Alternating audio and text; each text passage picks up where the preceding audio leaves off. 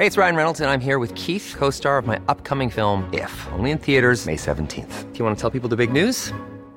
All right, I'll do. Sign up now and you'll get unlimited for $15 a month in six months of Paramount Plus Essential Plan on us. Mintmobile.com slash switch. Upfront payment of $45 equivalent to $15 per month. Unlimited over 40 gigabytes per month. Face lower speeds. Videos at 480p. Active Mint customers by 531.24 get six months of Paramount Plus Essential Plan. Auto renews after six months. Offer ends May 31st, 2024. Separate Paramount Plus registration required. Terms and conditions apply if rated PG.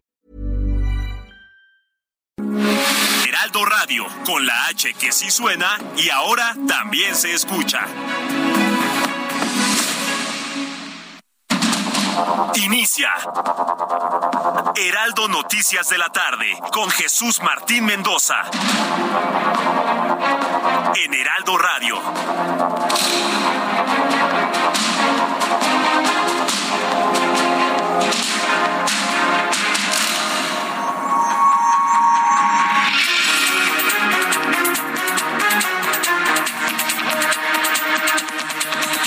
Las seis de la tarde en punto, hora del centro de la República Mexicana. Bienvenidos, muy buenas tardes. Iniciamos el Heraldo Radio de este jueves 22 de septiembre del año 2022. No que se iba a acabar el mundo el 22 de septiembre. No de que iba a pasar un cataclismo. No de que se iba a acabar el mundo y que iba a pasar una catástrofe. Ya en la mayor parte del mundo es 23 de septiembre y no pasó nada, señores, para que no se anden creyendo nada de lo que se dice en las redes sociales. Nada, absolutamente. Todas son ganas nada más de fastidiar a la gente vulnerable. No ha pasado nada ni pasará nada. Yo se los dije en su momento. Hoy es jueves 22 de septiembre de 2022 y como se decía en la antigüedad, y todo sereno, ¿eh? Y todo completamente sereno. Claro evidentemente con temblorcitos, con asuntos de carácter político, económico, de los cuales le presento un resumen a esta hora de la tarde. Yo soy Jesús Martín Mendoza y le acompaño con dos horas de información. En primer lugar, le informo, en esta tarde del jueves 22 de septiembre, Protección Civil ha confirmado el fallecimiento de tres personas por el sismo de magnitud 7.7 con epicentro en 6.9, perdón usted, 6.9 de magnitud en Cualcomán, Michoacán, ocurrido el lunes pasado, 7.7, y también hubo fallecidos ayer por la noche con el desalojo de algunas viviendas por el, temblor fuerte que se sintió durante la madrugada de este jueves. Al respecto, el Servicio Sismológico Nacional informó que hasta las 4 de la tarde de hoy se han registrado 1.474 réplicas, la más importante ocurrida a la una de la mañana con 16 minutos de este jueves 22 de septiembre. Le informo en este resumen de noticias que la diputada del PRI, Yolanda de la Torre, ha solicitado licencia para separarse de sus funciones legislativas por tiempo indefinido a partir del 26 de septiembre. Destaca que ella fue quien presentó la iniciativa de reforma que amplía la presencia de las Fuerzas Armadas en tareas de seguridad hasta el año 2028. Se va la que puso la semilla de la discordia pero que en realidad fue utilizada por López Obrador a través de AMLITO y bueno, pues finalmente la mujer dice que yo ya no juego, yo me voy. Y Yolanda de la Torre ha solicitado licencia por tiempo indefinido para separarse como legisladora en la Cámara de Diputados. El exalcalde de Iguala, José Luis Abarca, y su esposa María de los Ángeles Pineda fueron acusados por delincuencia organizada y colaboración con el grupo delictivo Guerreros Unidos, hechos por los que un juez ha dictado en su contra auto de formal prisión. Tuvieron que pasar ocho años Ocho años para fincarles responsabilidades reales y verdaderas a los Abarca. Ocho años tuvieron que pasar. Bueno, pues le voy a tener todos los detalles más adelante aquí en el Heraldo Radio. Y le informo que la empresa militar turística integral Islas Marías SADCB será constituida para administrar el centro turístico Islas Marías Archipiélago, ubicado en las costas de Nayarit, complejo que estará a cargo de la Secretaría de Marina, informó la secretaria la Secretaría de Hacienda y Crédito Público. Dígame usted, ¿usted quiere ir a visitar las Islas Marías? Aunque sea un complejo turístico fifí. sí, sí, porque les da tanta comezón lo fifí, pero de lo fifí sacan lana, ¿no? Por supuesto. ¿Usted iría a las Islas Marías? Yo tampoco, ¿eh? Yo tampoco. Yo creo que hay lugares más bonitos que visitar en la República Mexicana. ¿Usted iría a las Islas Marías? Yo tampoco. También en este resumen de noticias informo que manifestantes y elementos de la Secretaría de Seguridad Ciudadana de la Ciudad de México se enfrentaron durante la protesta que realizaban padres de familia de los 43 normalistas de Ayotzinapa desaparecidos frente a la Fiscalía General de la República, esto en Insurgentes en Insurgentes número 20 a la altura de Chapultepec en la alcaldía Cuauhtémoc. Yo se lo dije, ¿eh? Yo se lo dije, conforme nos vayamos acercando al día 26 de septiembre, esto va a ser imposible en la Ciudad de México. ¿Se van a manifestar en Iguala? ¿Se van a manifestar en Chilpancingo? ¿Se van a manifestar en Acapulco? Para nada. Se manifiestan en la Ciudad de México para afectar a la gente que verdaderamente producimos.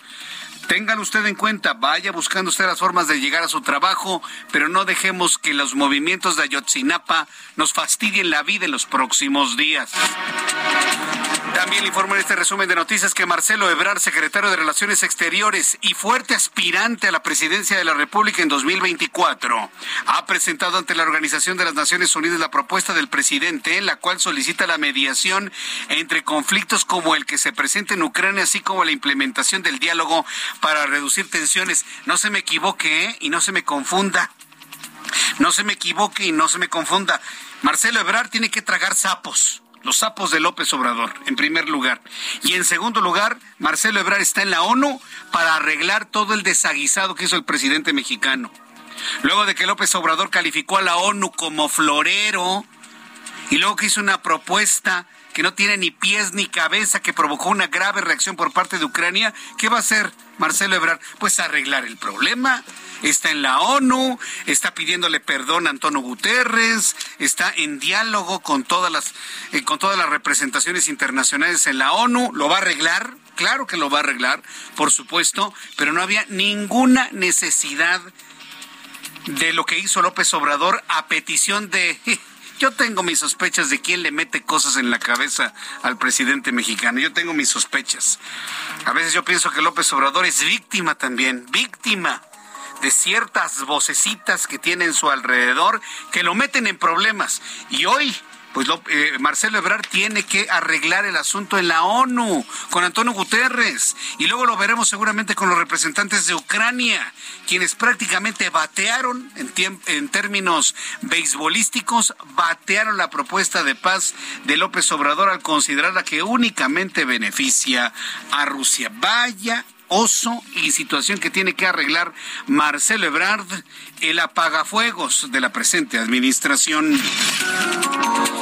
Son las seis de la tarde con siete minutos hora del centro de la República Mexicana. Vamos con nuestros compañeros reporteros urbanos, periodistas especializados en información de ciudad. Vamos con Mario Miranda. Mario Miranda, ¿en dónde te ubicamos a esta hora de la tarde? Muy buenas tardes. ¿Qué tal, Jesús Martín? Buenas tardes. Pues informo que padres y madres de los 43 normalistas desaparecidos de Chinapas se manifestaron esta tarde en la Fiscalía General de la República, ubicada en el número 20 de la Avenida de Estudiantes. El grupo de manifestantes exigió una explicación de por qué no han sido detenidos los funcionarios y militares involucrados en el caso de Chinapas. Al término de la protesta, el grupo de hombres un grupo de hombres encapuchados realizó pintas en el inmueble y lanzó piedras y artefactos explosivos en contra de los elementos policíacos quienes resguardaban la fiscalía. Debido a las agresiones que sufrieron los elementos policíacos, 11 resultaron con lesiones en varias partes del cuerpo y fueron trasladados a bordo de ambulancias a diferentes hospitales. Personal de seguridad de la Fiscalía revisó los daños que se inmueble y retiraron un artefacto explosivo, el que se encontraba en la parte alta de, una marquesina, Martín. Finalmente, ya cuando la situación estaba en total calma, dejaron salir a los trabajadores interior de las instalaciones de la fiscalía, quienes estuvieron pues aproximadamente pues más de dos horas resguardados, no podían salir ni salir entrar, mientras se encontraba la, situación que había afuera que compartir. Correcto, muchas gracias por la información. Hasta luego, Mario Miranda. Vamos con mi compañero Gerardo Galicia en otro punto del Valle de México. Adelante, Gerardo, te escuchamos. Buenas tardes. Excelente tarde, Jesús Martín, desde la alcaldía de Iztapalapa, donde hemos encontrado un, en general un buen avance sobre el eje 5 sur para nuestros amigos que están dejando atrás la zona de la avenida Galatao y se dirigen hacia el perímetro del circuito bicentenario. En general se avanza bastante bien. De lo más complicado, sus cruces con el periférico llegando a Javier Rojo Gómez, pero en el resto se puede avanzar incluso a la velocidad máxima de 50 kilómetros por hora. Y para nuestros amigos que van a utilizar el periférico, hay problemas para transitar justo llegando a las afueras del CCH Oriente. Damos sentido, se debe a la reducción de carriles y semáforos que operan a lo largo de esta vía. Y por lo pronto, Jesús Martín, el reporte. Muchas gracias por la información, Gerardo Galicia. Hasta luego. Hasta luego, que te vaya muy bien. Son las seis de la tarde con nueve minutos. Les saluda Jesús Martín Mendoza. Esto es el Heraldo Radio. Ya son las seis de la tarde con diez minutos. El amor inspira nuestras acciones por México. Reforestando la tierra, reciclando, cuidando el agua, impulsando a las mujeres y generando bienestar en las comunidades. Juntos somos Coca-Cola y contigo el amor multiplica. Y vamos a revisar lo que sucedía un día como hoy, 22 de septiembre. Ya estamos a 22 de septiembre. Le dije al inicio de nuestro programa, hay tantos videos que están circulando ahí de que no sé qué, que una catástrofe, que algo a pasar el 22 de septiembre. Mire, con tantos años ya en el medio de comunicación y visualizando el fin del mundo desde 1991, ¿se acuerda? De 1991 cuando fue el eclipse, y que si los ovnis, y que si el eclipse, y luego el año 2000, y luego el año 2012. Mire, estamos curados de espanto. Yo ya sé que nada de eso es verdad. Gente que nada más quiere asustar a la gente. Y ahora mucha gente está asustada de que algo iba a pasar hoy 22. No pasó absolutamente nada. Le digo, la mayoría del mundo ya está en día 23 de septiembre y vivitos y coleando. ¿Qué sucedía un 22 de septiembre en México, el mundo y la historia? Abra Marriola. Amigos, bienvenidos. Esto es un día como hoy en la historia 22 de septiembre. 1629. La Ciudad de México amanece anegada luego de 36 horas de lluvia. Esta inundación llevó al gobierno virreinal a tomar la decisión de construir un canal para drenar la cuenca lacustre de México. 1692. En los Estados Unidos, las últimas víctimas del juicio de Salem son colgadas por brujería. 1862. En Estados Unidos, el presidente Abraham Lincoln pronuncia su discurso de emancipación. 1893. En los Estados Unidos, los hermanos Duryea venden el primer automóvil. 1910. En México, con motivo de la celebración de 100 años de independencia, se inaugura la Universidad Nacional de México, hoy Universidad Nacional Autónoma de México. 1964. En Broadway, en Nueva York, se estrena El violinista en el tejado. Es más o menos como La gata bajo la lluvia. Ah, no es cierto, no es igual. 1994. En Estados Unidos se estrena Friends, la serie de comedia más exitosa de todos los tiempos. Además, hoy es el Día Mundial del Rinoceronte, es el Día Mundial sin Automóvil y es el Día Internacional del Mimo en honor a Marcel Marceau en la fecha de su muerte. Amigos, esto fue un día como hoy en la historia. Muchas gracias. Muchas gracias, Abraham Arreola, por las efemérides del día de hoy. Cuando son las seis de la tarde con 12 minutos hora del centro de la República Mexicana, vamos a revisar las condiciones meteorológicas para las próximas horas. El Servicio Meteorológico Nacional, que depende de la Comisión Nacional del Agua, nos informa sobre las condiciones de lluvia que habrán de prevalecer. Aunque usted vea, por ejemplo, el centro del país despejado, soleadito, inclusive con algo de temperatura, tenemos a la tormenta tropical Newton, una zona de baja presión, canales de baja presión, vaguada monzónica y circulación anticiclónica. En el informe que da a conocer hace unos cuantos minutos el Servicio Meteorológico Nacional se informa que esta noche se pronostican lluvias torrenciales en Chiapas, además de muy fuertes en la península de Baja California y el occidente de México. Durante esta noche y madrugada, la tormenta tropical Newton se va a localizar al sur de las costas de Baja California Sur. Su circulación reforzará el potencial de lluvias fuertes a muy fuertes en Baja California Sur, Jalisco y Colima. Por otra parte, un canal de baja presión sobre el noroeste, y centro del territorio nacional, en interacción con divergencia en altura e ingreso de humedad proveniente del Océano Pacífico y Golfo de México, van a generar lluvias puntuales muy fuertes en zonas de Michoacán, fuertes en Sinaloa, Nayarit, Hidalgo, Puebla y Querétaro, así como chubascos en Sonora y en el Estado de México. Fíjese que anoche, en la madrugada de hoy, de hoy jueves 22 de septiembre a la una de la mañana con 16 minutos. Tembló durísimo otra vez en Cualcomán, se sintió en la Ciudad de México, se activó la alerta sísmica, por supuesto, pero el sismo se sintió durísimo en Manzanillo. En Manzanillo, en diversas zonas tanto de Michoacán como de Colima, en donde estaba lloviendo. Nada más imagina, tormenta tormenta eléctrica y luego que viene un sismo durísimo de 6.9 grados de magnitud. ¿Se imagina a las personas que viven en aquella zona de la República Mexicana? No, pues pensando prácticamente en el fin del mundo. Entonces, bueno, pues esa condición de lluvia va a prevalecer en el occidente, centro y sur de la República Mexicana para que usted lo tome en cuenta, por favor, para las próximas horas. El Servicio Meteorológico Nacional informa sobre el pronóstico del tiempo para las siguientes ciudades. Amigos en Monterrey, Nuevo León. Me da mucho gusto saludaros con una temperatura mínima de 20, una máxima de 31. En este momento 30 grados de temperatura en Monterrey, Nuevo León.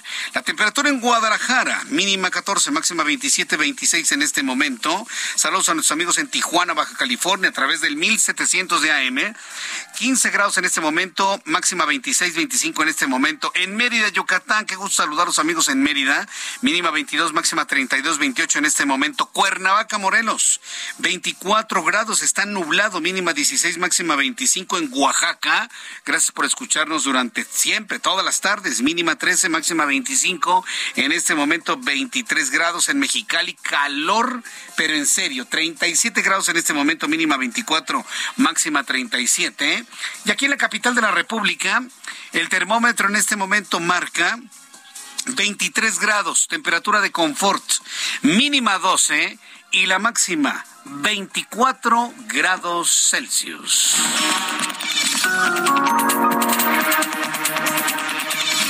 Ya son las 6 de la tarde con 16 minutos hora del centro de la República Mexicana. ¿Cómo le fue de temblor durante la madrugada? Mire, a, mí en lo personal me despertó Ian usted conoce a Ian, ¿sí? Todos los sábados, pues platica con usted. Ian escuchó la alerta sísmica. Yo en lo personal estaba y mi esposa también, pero estábamos en el quinto sueño. Él nos despertó, escuchó la alerta sísmica y en el momento que nos despertó empezamos a sentir el movimiento en la zona donde nosotros estamos, pues muy leve, ¿eh? prácticamente imperceptible. Pero nos sorprendió que en algunos puntos del Valle de México se sintió con especial fuerza. Igual nuestros amigos que nos en Guadalajara, el sismo de la una de la madrugada con 16 minutos con bastante fuerza, también en Colima, en Manzanillo, por supuesto, también en algunas ciudades de Michoacán, en el estado de Guerrero, en el estado de Morelos, informa que se sintió muy fuerte y en varias partes de la Ciudad de México. Es más, Conozco personas que me han dicho que el sismo de la madrugada del día de hoy, a la una de la mañana con 16 minutos, lo sintieron más fuerte que el del 19 de septiembre. Con eso le digo todo, ¿eh? A, mí me sorprende porque hay zonas de la ciudad donde prácticamente fue imperceptible, sobre todo en el sur de la Ciudad de México. Y todo tiene que ver con la conformación del subsuelo. No hay otra explicación más que eso. La conformación del subsuelo es lo que está provocando esa percepción en cuanto al movimiento que tenemos con base en los sismos. Entonces, bueno, pues eh, hablando de todo esto, y si tomamos en cuenta el primer sismo ocurrido el 19 de septiembre de 2022 hasta el, día de hoy en la madrugada, a la una de la madrugada con 16 minutos, la titular de la Secretaría de Bienestar, Ariadna Montiel, se encuentra en Colima encabezando el censo de damnificados por el sismo del pasado 19 de septiembre y sus posteriores réplicas. Ah, porque debo decirle, el sismo de anoche, el de la una de la mañana con 16 minutos, no fue un sismo nuevo se trató de la réplica esperada. Lo habíamos platicado tanto en el Heraldo Televisión como Heraldo Radio. Los sismólogos nos han dicho, es que falta la réplica. Tiene que ser una réplica mayor a 6 grados ni la de 5.4 ni la de 5.8. Fue la de anoche, 6.9 grados, inclusive USGS en un momento la reportó como 7 grados, posteriormente la ajustó a 6.8. Hoy Ariadna Montiel se encuentra en Colima encabezando el censo de damnificados por el sismo del 19 de septiembre y sus réplicas, incluyendo la de anoche. En sus redes sociales, la funcionaria dio a conocer que realiza recorridos por el municipio de Tecomán en compañía de la gobernadora Indira Vizcaíno y de la delegada del Bienestar en el estado, Viridiana Valencia. Marta de la Torre es nuestra corresponsal en Colima y nos informa. Adelante, Marta de la Torre, muy buenas tardes. ¿Qué tal, Jesús Martín? Buenas tardes. Efectivamente, desde muy temprano la gobernadora Indira Vizcaíno Silva, pues en compañía de Elena Montiel y la eh, delegada de Bienestar, Viridiana Valencia, realizaron estos recorridos. Todavía siguen encontrando una gran cantidad de casas que eh, pues se cayeron por el sismo el 19 de septiembre, sobre todo en el municipio de Tecomán, que es el municipio pues con más daños, con un total de 1.282 que quizás una esta cifra ya aumentó de las 2.800, casi 3.000 viviendas que eh, pues resultaron con daños aquí en el estado. Incluso ahí en Tecomán, pues se tuvo que habilitar un hospital eh, móvil para atender a los pacientes del Hospital General de Tecomán después del sismo de anoche, porque bueno, pues nuevamente eh, volvieron a hacer las revisiones a los hospitales. Sin embargo, ya hace unos momentos el gobierno del estado informó que después de realizar unas eh, verificaciones preliminares eh, ya se puede determinar que no hubo daños mayores a los generados por este nuevo sismo, a los generados por el sismo del, del 19 de septiembre. Esto, eh, pues incluso en varias de las estructuras, en varias de las viviendas, sí volvieron a, registrarse, digamos, la grieta se abrió un poquito más, el, el cemento quizás cayó un poquito más, pero no son nuevos daños ni daños tan graves como los que dejó el sismo del 19 de septiembre. También, pues bueno, informaron que van a continuar con esta verificación de eh, los de las escuelas, de los planteles. Esta sí todavía no la han terminado. Incluso anoche, cuando dijeron que los niños ya iban a regresar a la escuela, pues eh, posteriormente corrigieron, dijeron que este regreso a clases iba a ser pues a distancia, como estuvimos en la pandemia, porque no eran seguros los planteles, no se habían acabado de revisar. Y con el sismo de 6.9 grados de la madrugada, pues ya definitivamente dijeron no va a haber clases ni a distancia ni presenciales.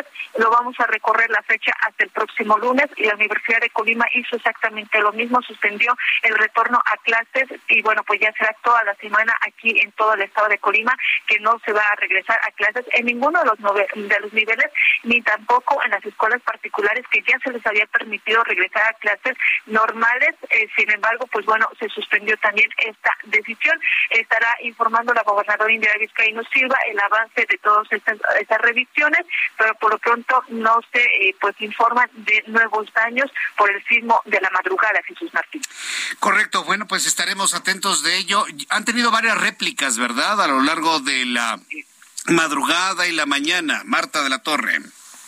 Sí, efectivamente, incluso después de la réplica fuerte del día de ayer, muchas personas eh, percibieron varios movimientos, incluso algunos decían que parecía que se sentían mareados porque fueron mucho menores, fueron de 4 grados aproximadamente, y en el resto del día varias réplicas, eso sí, ya muchas imperceptibles, pero sí no han dejado de, de registrarse réplicas, Jesús Martín. Correcto, muchas gracias Marta de la Torre.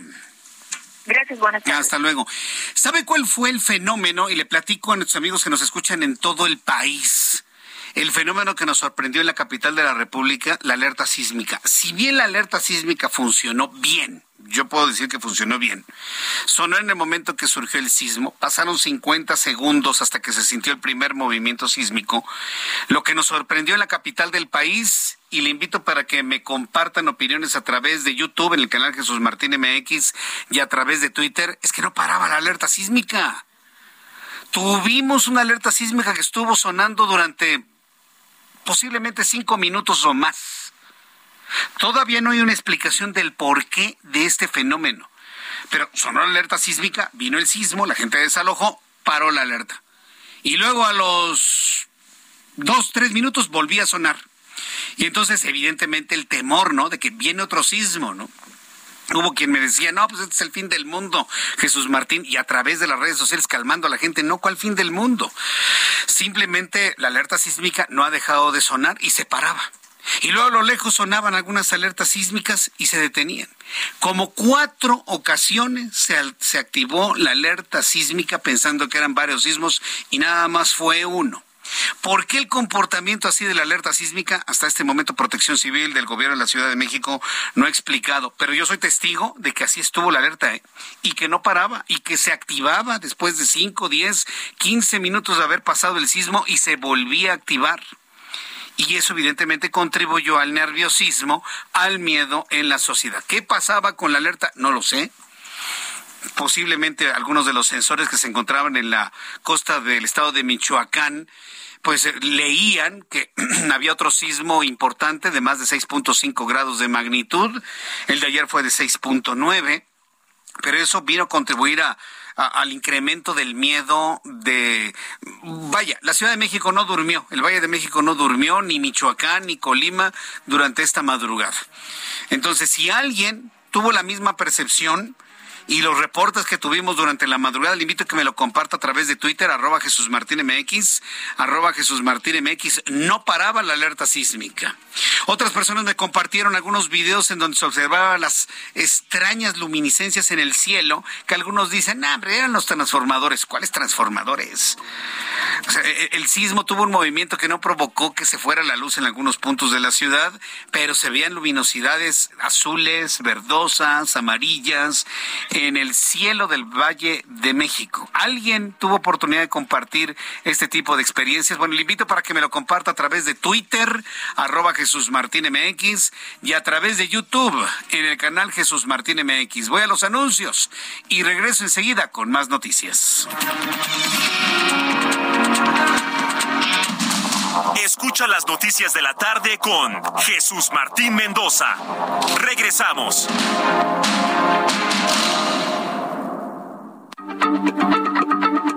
Heraldo Radio, la H se lee, se comparte, se ve y ahora también se escucha.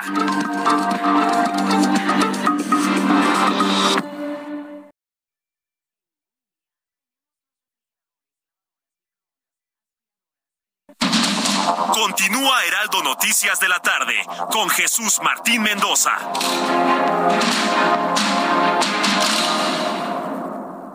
Lugar mágico.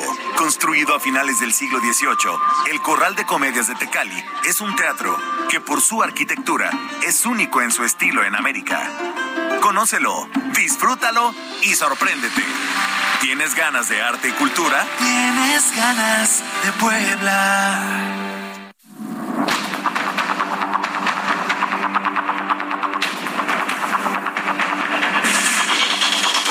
Seis y media, a las seis de la tarde con 30 minutos hora del centro de la República Mexicana. Ya varias personas a través de mi cuenta de YouTube en el canal Jesús Martín MX me están confirmando esta percepción de una alerta sísmica que terminaba se activaba, terminaba, se activaba, terminaba, se activaba hasta en cuatro ocasiones lo que contribuyó a un mayor nerviosismo y desesperación ayer, bueno, hoy por la madrugada.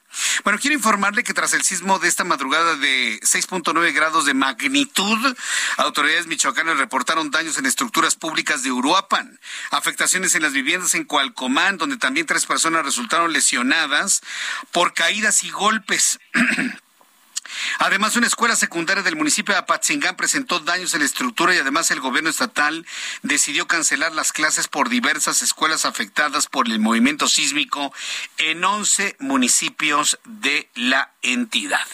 Esto es lo que finalmente ha preocupado a lo largo de, los, de las últimas horas eh, en aquella zona del país. Pero ¿qué sucede en el centro de la República Mexicana? De manera concreta en el Estado de México. El gobierno municipal de Huizquilucan reabrió la circulación del viaducto que conecta al Boulevard Magnocentro con Bosque Real, toda vez que cuatro estudios periciales coinciden que no existe riesgo estructural en el mismo por lo que es seguro el tránsito de vehículos en la vialidad del Estado de México. Vehículos y camiones de gran tonelaje también. Ajá, porque ya sabe que los camioneros, con tal de no pagar los peajes, se meten por donde se les viene en gana.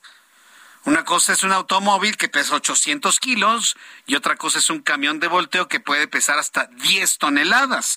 Es completamente distinto ¿eh? la relación de pesos y vehículos. Leticia Ríos es nuestra corresponsal en el Estado de México y nos informa. Adelante, Leti, gusto en saludarte. Muy buenas tardes. ¿Qué tal? Eh, buenas tardes.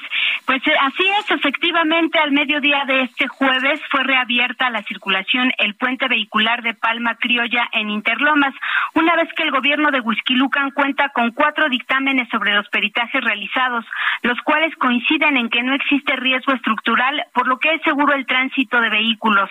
La vialidad que conecta el Boulevard Magnocentro con Bosque Real fue cerrado el lunes pasado, como reportamos eh, en el noticiero Jesús Martín. Esto se hizo de forma preventiva luego de algunos eh, pues reportes vecinales de posibles daños ocasionados por el sismo de magnitud de 7.7 grados.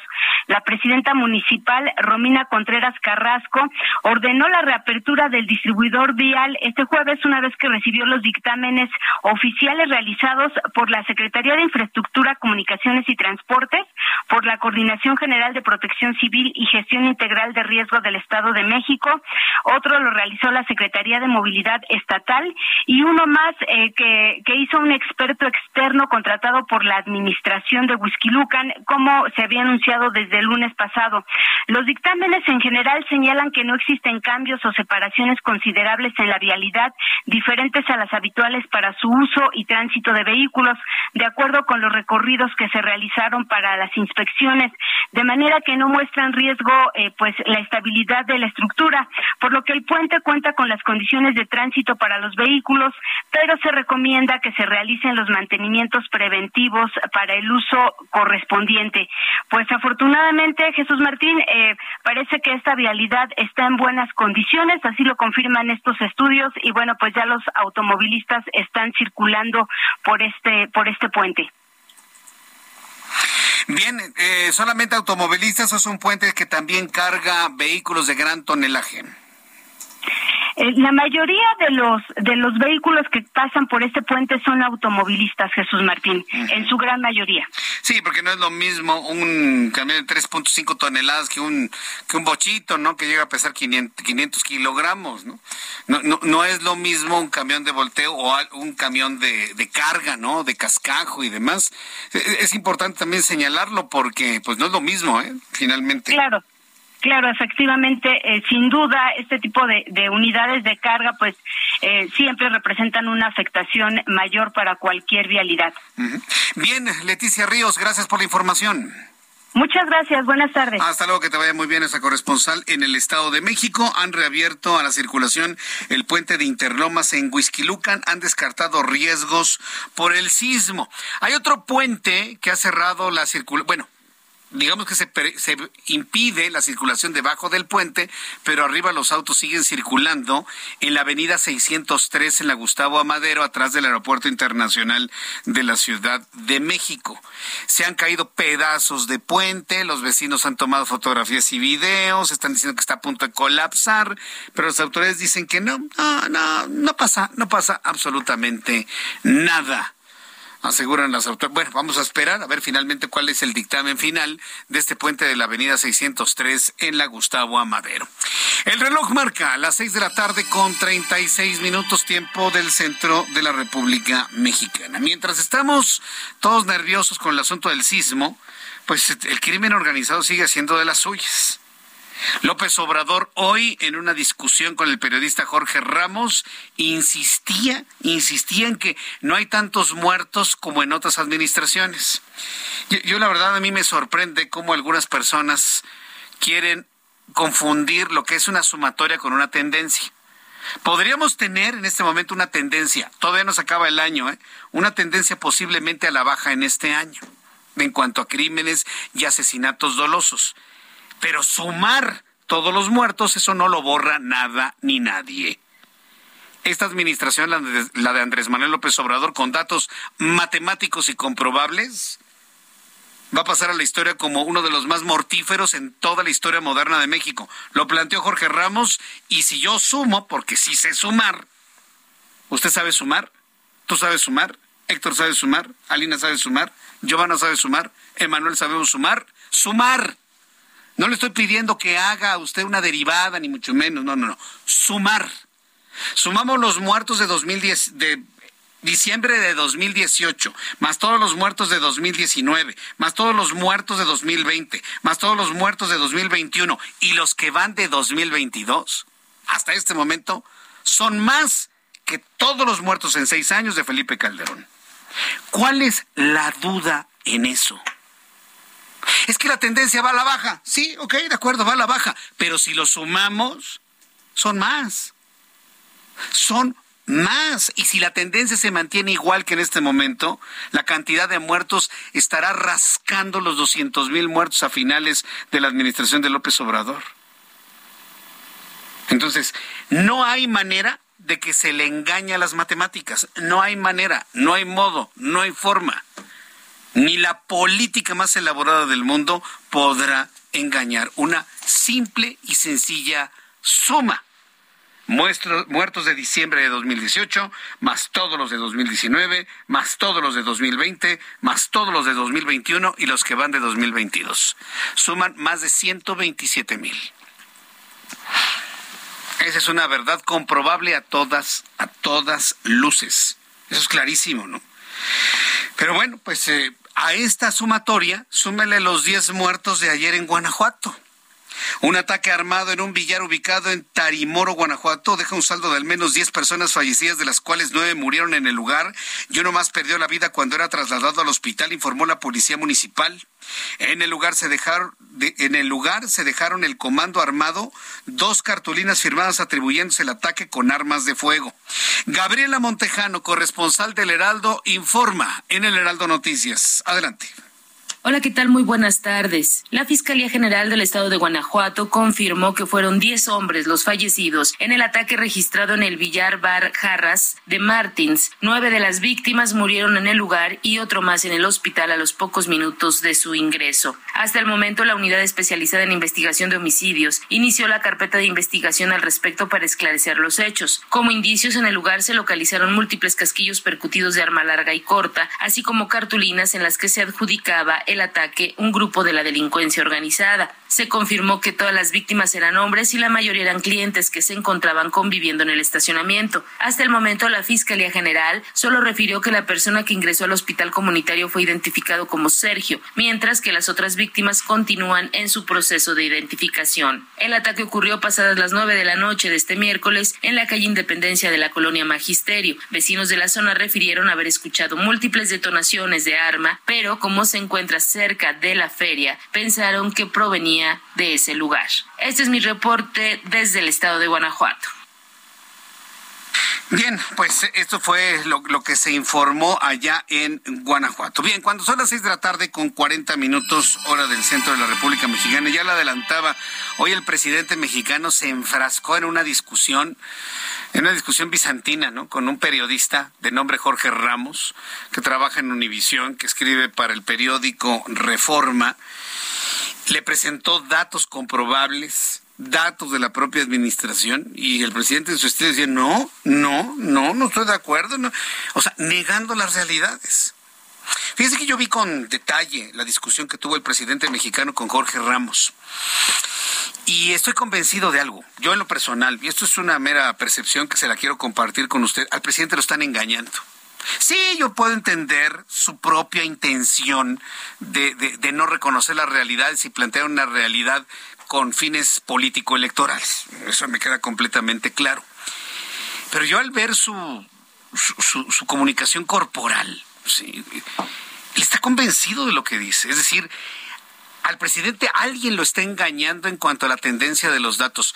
Y, pero sobre todo lo que más me preocupa es que un jefe de Estado no, no sepa identificar o no sepa diferenciar lo que es una tendencia a lo que es una sumatoria. Entonces estaban hablando idiomas distintos. Mientras Jorge Ramos le presentaba una sumatoria, López Obrador hablaba de tendencias. Y posiblemente la tendencia pueda reportar una baja con relación al año anterior en cuanto a homicidios, pero eso no, eso no elimina que al sumar todo el periodo, el resultado sea mucho mayor que otros sexenios. ¿Que pudo haber sido más? Claro, por supuesto. Que a lo mejor está haciendo algo para disminuir la violencia, posiblemente, pero eso no quita que al día de hoy haya más muertos que en cualquier otro sexenio en toda la historia moderna del país. Entonces, ambas partes La parte crítica que eh, eh, encabezó Jorge Ramos el día de hoy y la parte de Andrés Manuel López Obrador tienen que aceptar cada una de sus partes. López Obrador tiene que aceptar que la sumatoria es mayor a la de cualquier sexenio en la historia. Y la parte de Jorge Ramos tiene que aceptar que algo está sucediendo. Yo no sé si sea en cuanto a comisión de delitos o en cuanto a denuncias ante las autoridades, que hay una tendencia a la baja. Pero la tendencia a la baja no significa que haya menos que antes. Entonces, cuando uno ve ese tipo de discusión, dice, no, no, no es posible. Cada quien en su discurso y se convierte en un diálogo de sordos completamente. El secretario de Ejecutivo Nacional de Seguridad Pública reportó 126.206 asesinatos dolosos entre el 1 de diciembre de 2018 y el pasado 31 de agosto de 2022. A pesar de ello, el presidente mexicano negó las cifras oficiales asegurando que tiene otros datos y que su estrategia de seguridad denominada abrazos y no balazos está dando resultados positivos. A ver, el presidente nunca negó que tenga 127.000 muertos. Lo que él quiere transmitir es que la tendencia de homicidios va a la baja. Según él, yo le puedo refutar al presidente que no es la tendencia de homicidios, es la tendencia de denuncias. Dígame hoy quién denuncia ante el Ministerio Público. ¿Quién denuncia? ¿Cuántas personas denuncian los delitos? Hay quienes no la denuncian, primero por la pérdida de tiempo y en segundo lugar por el miedo a las represalias. Y de eso no se habla. De eso no se habla, del miedo que puede tener a alguien de denunciar un delito. De eso no se habla. Y claro que lo hay, ¡oh! cantidades, ¿no? El presidente argumentó que si esta cifra de más de 100 mil muertes violentas en el país fuese cierta, se tendría el mismo número de denuncias en la Comisión de los Derechos Humanos y dice que no es así. Ay, presidente, si la Comisión Nacional de los Derechos Humanos ya no existe, prácticamente está inoperante. Bueno, vamos a escuchar parte de la discusión que sostuvo el presidente mexicano con el periodista Jorge Ramos. No coincido contigo, eh, no estoy de acuerdo y considero que no tienes razón. Pero ¿en, qué parte no tengo razón? Estos son cifras en de los datos. Son datos. Nada más es cosa de cómo los presentas tú y cómo consideramos nosotros deben darse a conocer. Hemos logrado una disminución en el tiempo que llevamos de cómo encontramos la incidencia delictiva en homicidios hasta el día 20 de menos 10.6. Nos costó mucho eh, lograr esto porque la tendencia, si no hubiésemos hecho nada, si no nos hubiese funcionado nuestra estrategia, la diferencia es, dice el presidente, como presentas tú los datos y como consideramos nosotros que deben darse a conocer. Ah, reconoce una manipulación de los datos. Digo, es lo que yo entiendo. Sí, sí, porque si pasamos la nota así nada más y vamos a otra cosa, pues no, entramos en materia. Entonces todo es según el cristal con que se mire. Por ejemplo, él presentaba las tendencias de los homicidios con Ernesto Cedillo. Nota, ¿eh? Con Ernesto Cedillo los, los delitos bajaron más del 34% entre el periodo de Salinas y el de Ernesto Cedillo Ponce de León. ¿Y quién le dio un aplauso a Ernesto Cedillo Ponce de León? Nadie. Nadie. Y luego viene el periodo de, de, Vicente Fox, con datos que dio a conocer el presidente, aumentan el 1%. Y luego, del periodo de Vicente Fox al de Felipe Calderón, hay una tendencia de un incremento de 199%, pero aún así, con esos 199% de incremento entre Fox y Felipe Calderón, el periodo de Enrique Peña Nieto tuvo más muertes que las de Felipe Calderón y las de hoy infinitamente más que las de Felipe Calderón. Es decir, con las matemáticas se puede jugar mucho, ¿no? Y hacer aparecer que, ay, no, con Felipe Calderón aumentó 200%, sí, pero en sumatoria son mucho menos muertos que los que tenemos el día de hoy. Mire, podemos platicar y discutir esto y nunca vamos a llegar a un acuerdo. Aquí la pregunta es, la tendencia a la baja, que sí existe, al mes de agosto, que no se, no se ha acabado el año, ¿es porque ha bajado el delito o porque han bajado las denuncias por miedo a las represalias? Ah, eso ya es un análisis de mayor fondo, ¿eh? Eso es un análisis de mayor fondo. Bueno, ¿qué hacemos con la seguridad? ¿Cuáles son las propuestas que hay en la mesa para mejorarlo? Jorge Ramos le decía al presidente, su estrategia de abrazos no balazos no funciona. Ni el ejército en las calles no funcionan. Bueno, surgió una voz, surgió una voz entre las redes sociales de uno de los hombres que desde la vamos a pensarlo desde la oposición de alguna manera, pues está generando una propuesta y es Enrique de la Madrid Cordero, quien escribió en su cuenta de Twitter ayer que para evitar toda esta discusión sobre el asunto de que si el ejército se mantiene en las calles, pues propuso que Omar García Harfuch, el jefe de la policía de la Ciudad de México, que ha reportado extraordinarios resultados en cuanto a la inteligencia para perseguir el delito en la Ciudad de México, se haga cargo de la de la Guardia Nacional y de esta manera nos evitamos tanta, tanta discusión y tanto brinco estando el suelo tan parejo. Súbale el volumen a su radio. En la línea telefónica, Enrique de la Madrid, director del Centro para el Futuro de las Ciudades del TEC de Monterrey. Estimado Enrique de la Madrid, bienvenido al Heraldo. Muy buenas tardes. Jesús Martín, muchas gracias y saludos a ti y al auditorio. Muy interesante la propuesta de que Omar García Harfuch se, de alguna manera, se concentre o coordine la Guardia Nacional. ¿Por qué viene esta idea? ¿De dónde surge y cuáles serían los beneficios que ve Enrique de la Madrid en la propuesta? Es que a mí no me hace sentido que a dos años de que termine este gobierno, ya a dos años dice, no, no pudimos hacer una Guardia Nacional bajo el mando de civiles y por eso es que estamos pidiendo la prórroga por seis años más. Digo, pues qué faltos de imaginación, pues si hay gente capaz.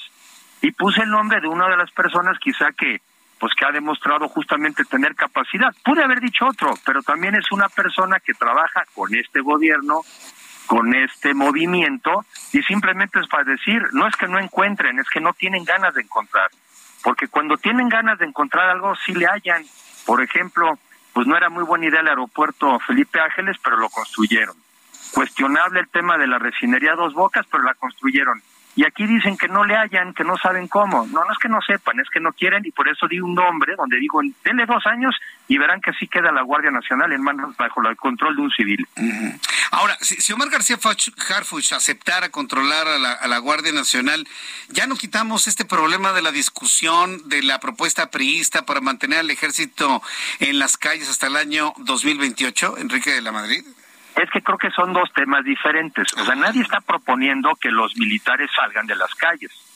Lo que, lo que es la discusión es si debe la Guardia Nacional permanecer bajo el control de los militares por los dos años que les queda de esta administración o prolongarlo. Porque también manipulan, amenazan y le dicen casi a los gobernadores, oye, vamos a sacar al ejército si no apoyas. No, ese no es el tema. No lo vas a sacar, va a seguir coadyuvando pero la Guardia Nacional en la Constitución dice que tiene que estar bajo el mando de civiles.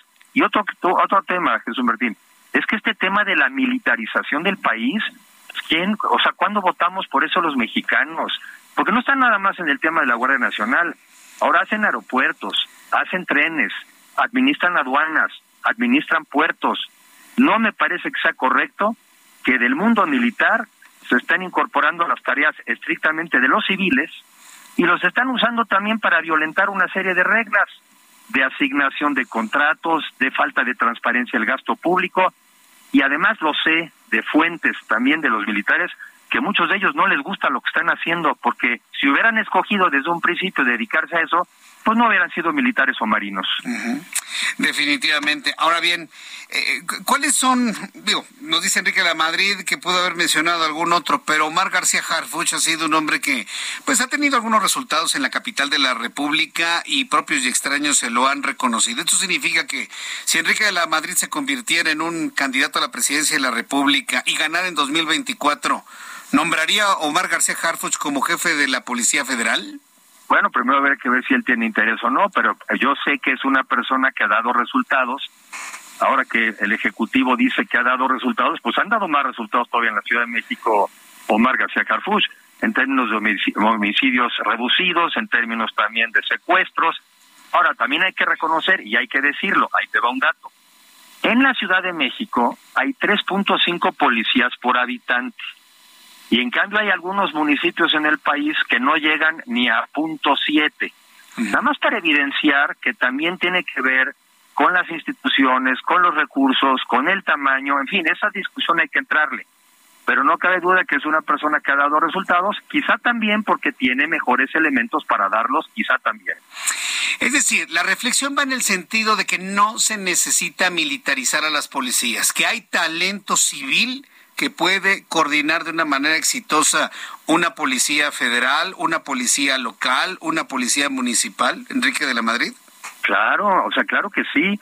Pues si no, si yo, si llegamos a esa conclusión, pues yo creo que todo este gobierno podría ir ya renunciando, porque se ve que no encuentra capacidades en el mundo de los civiles y le está empezando a entregar todo a los militares. Y mira, los militares, Jesús Martín, y dicho también por ellos, y los marinos, están entrenados desde que arrancan para la guerra. Y están entrenados para que cuando alguien los ataca, ellos maten.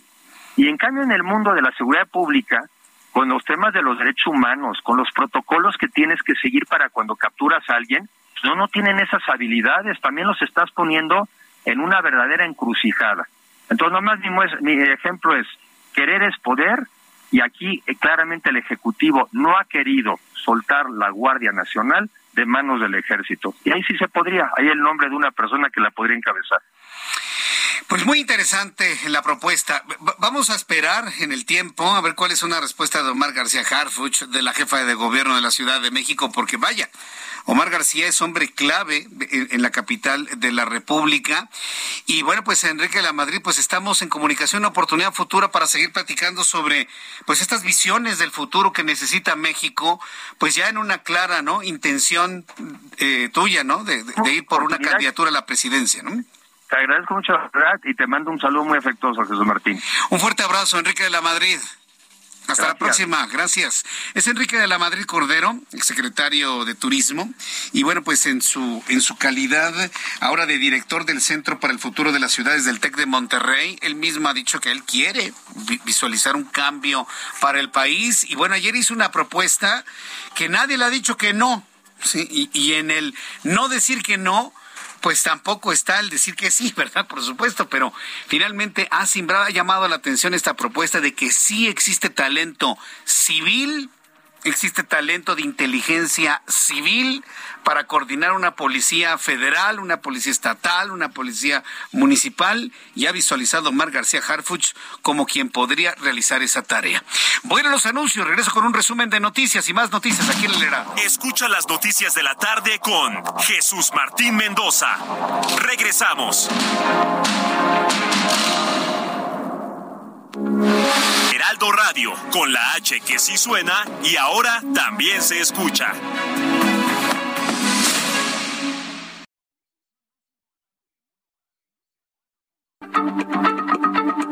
Heraldo Radio, la H se lee, se comparte, se ve y ahora también se escucha.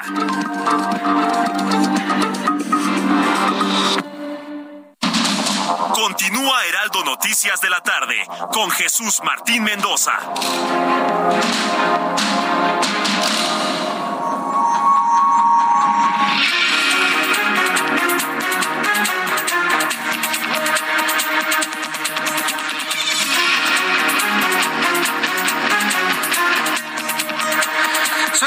Punto, las 19 horas en punto hora del centro de la República Mexicana. Le presento un resumen con las noticias más importantes en el Heraldo Radio.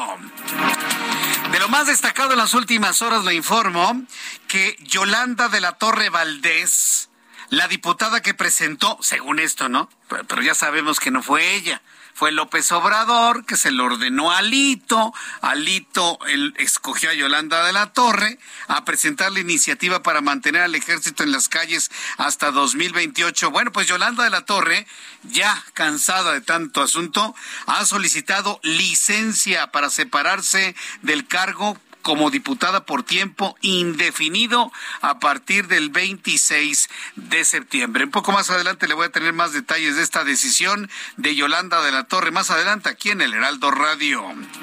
Le informo que un juez federal dictó auto de formal prisión en contra del exalcalde de Iguala, José Luis Abarca, y de su esposa María de los Ángeles Pineda por el delito de delincuencia organizada y por su colaboración con el grupo criminal Guerreros Unidos, a quienes se les atribuye la desaparición de de los 43 normalistas de Ayotzinapa.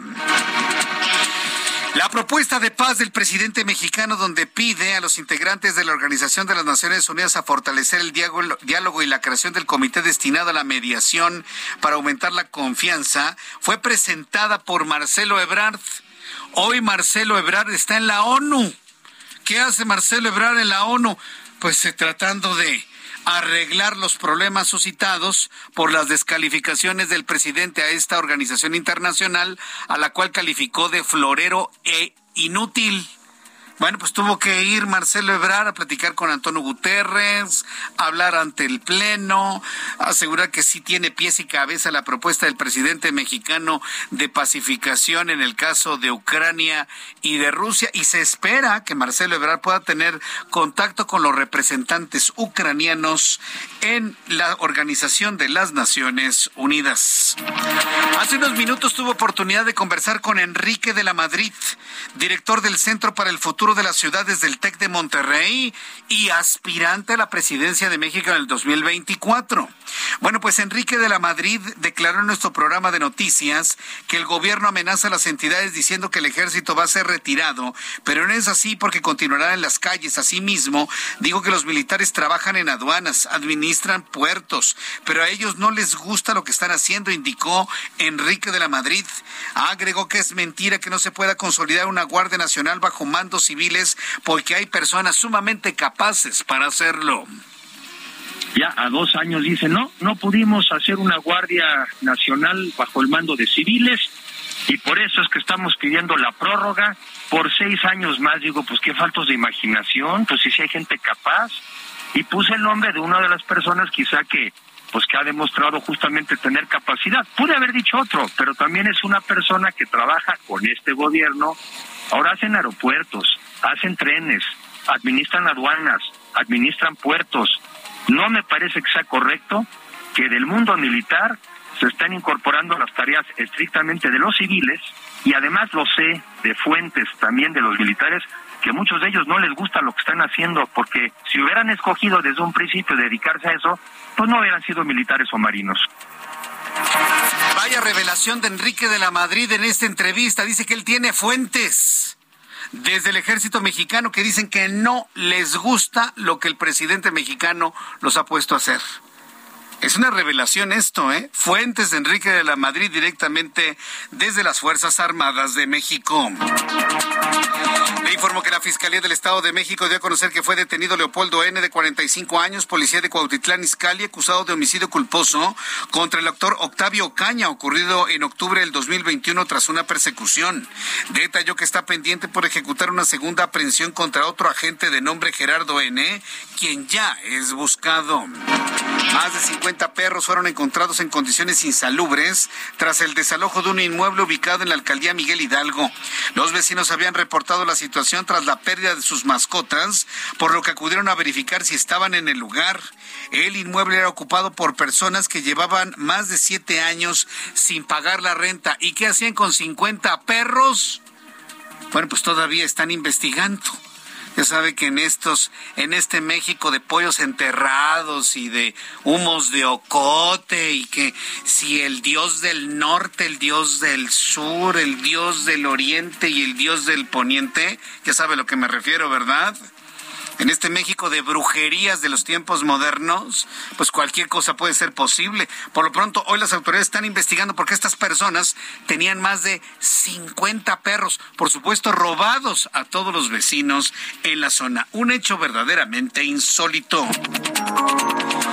Informó que Héctor Barón Olivares, director general de salud de Morelos, informó en comparecencia que los servicios de salud estatales trabajan para garantizar la atención médica con calidad y calidez, como lo instruyó el gobernador, el gobernador de la entidad Cuauhtémoc Blanco.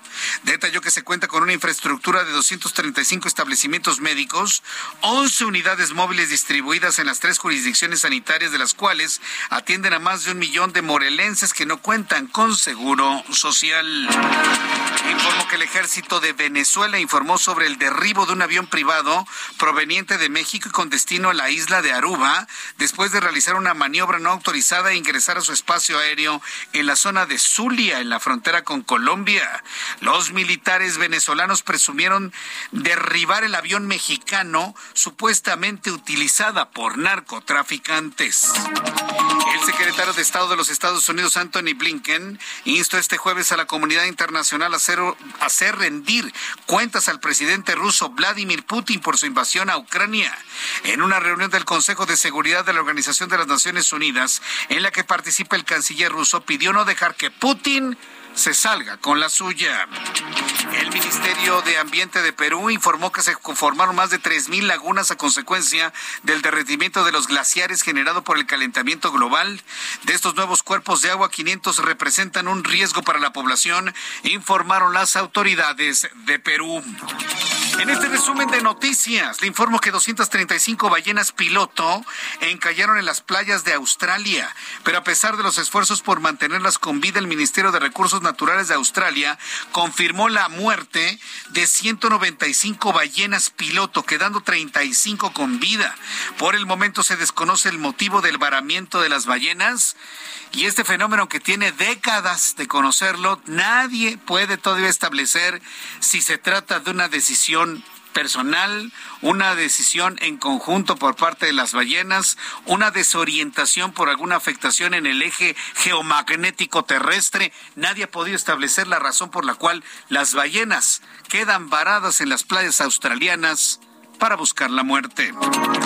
Son las noticias en resumen. Le invito para que siga con nosotros. Le saluda Jesús Martín Mendoza.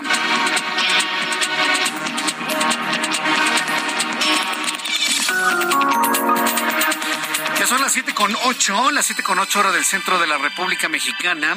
Entro en comunicación con nuestros compañeros reporteros urbanos, periodistas especializados en información de ciudad. Mario Miranda, qué gusto saludarte. Bienvenido. Muy buenas tardes.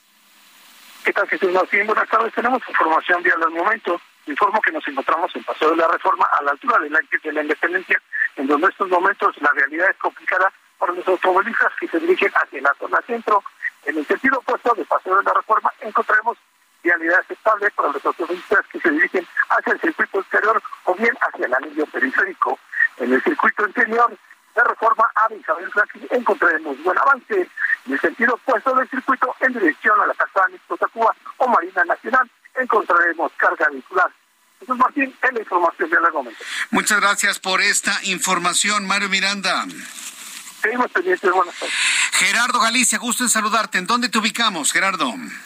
El gusto es nuestro, Jesús Martín. Seguimos recorriendo la zona oriente de la capital y tenemos información para nuestros amigos que van a utilizar la calzada Ignacio Zaragoza. Ya tenemos un incremento en la frecuencia de autos y problemas para transitar, llegando a la zona del circuito bicentenario en su tramo Boulevard Puerto Aéreo y con dirección hacia la avenida Canal de, Río Churubusco o bien su entronque con el viaducto. En general, el avance es bastante lento, largos asentamientos en semáforos, sobre todo en carriles laterales, y habrá que manejar únicamente con paciencia. El eje 1 norte realmente no es opción, presenta similares condiciones hacia la zona oriente de la capital. Y por lo pronto, Jesús Martín, el reporte.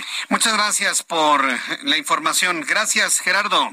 Hasta luego. Hasta luego, que te vaya muy bien. Son las siete con diez, las siete con diez horas del centro de la República Mexicana. A ver, le quiero preguntar algo, usted que me escucha a través de la gran plataforma de emisoras del Heraldo Radio en toda la República Mexicana, a través de las emisoras de Now Media en los Estados Unidos, a todos nuestros amigos de la comunidad mexicana, comunidad hispana y angloparlantes que nos escuchan a esta hora de la tarde. Quiero preguntarles lo siguiente, y en otras partes del mundo, fíjense que hay personas que nos escuchan en Italia, nos escuchan en España, en Francia, tengo mensajes desde Nueva Zelanda y Australia fíjese.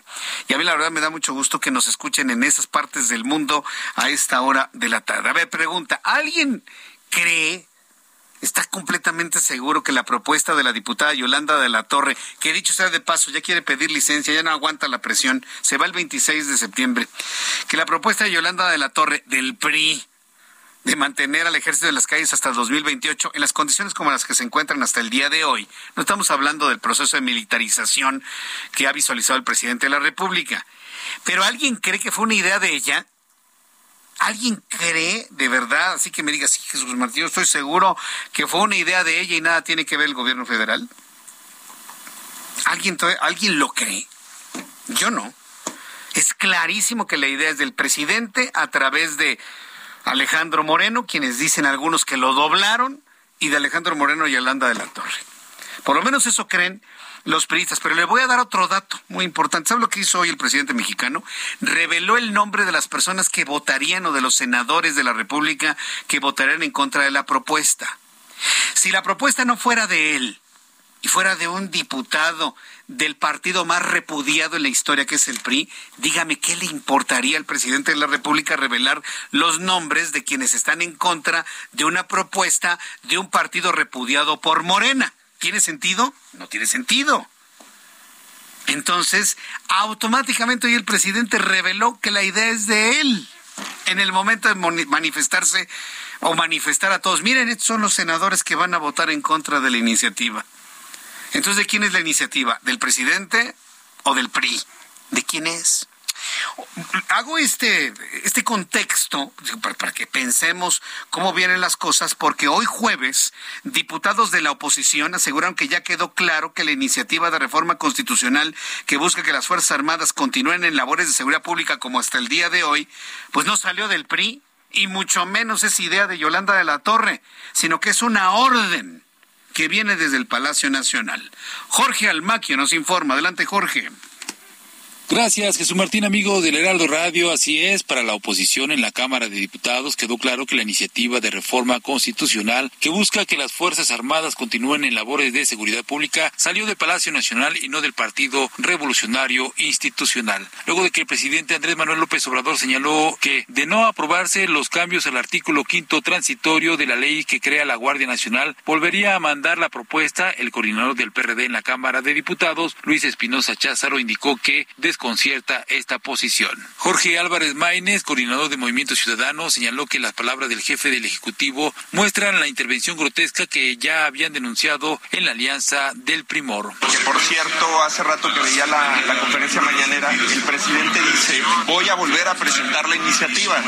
Es decir, reconoce que la iniciativa que supuestamente aquí presentó el PRI fue ordenada desde Palacio Nacional. Eso refleja una intervención grotesca del gobierno de la República en el Poder Legislativo eh, es inadmisible la actitud del secretario de Gobernación, pero creo que hubo muy buena reserva de dignidad de parte de las senadoras y de los senadores. En tanto, la diputada federal del PRI, Yolanda de la Torre, solicitó licencia por tiempo indefinido ya que se va a trabajar a Durango. Aunque no quiso decir qué puesto ocupará durante la gestión de Esteban Villegas, indicó que en esa entidad se viven nuevos tiempos y le interesa estar cerca. Sobre la iniciativa de reforma constitucional que presentó para que las Fuerzas Armadas permanezcan hasta 2028, realizando labores de seguridad pública, Yolanda de la Torre rechazó que sea una propuesta enviada por el presidente Andrés Manuel López Obrador, como señalan legisladores de oposición. Yo no conozco al señor presidente, nunca lo he visto, nunca lo he visto. ¿Lo hace ver como una imposición al PRI? No, yo creo que no fue así. Yo creo que, que lo están eh, tomando porque luego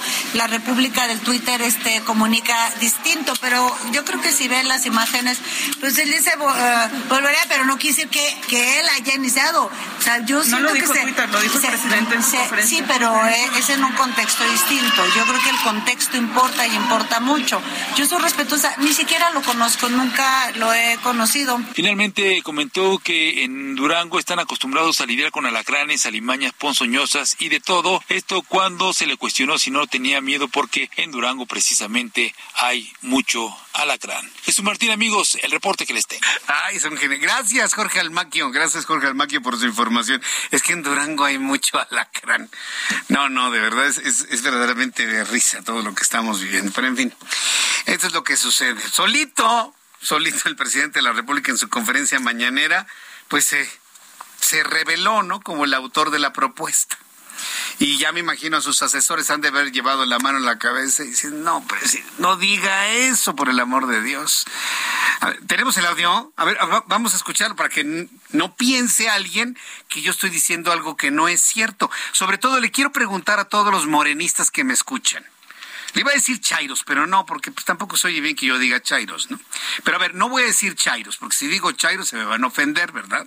Bueno, todos los morenistas de hueso colorado que ven en López Obrador, ay, la esperanza de México. ¿Qué opinan? Que tenga cerquita al PRI, al repudiado PRI. A ver, que vengan y me digan ahora qué opinan. O ya, ya se purificó el PRI.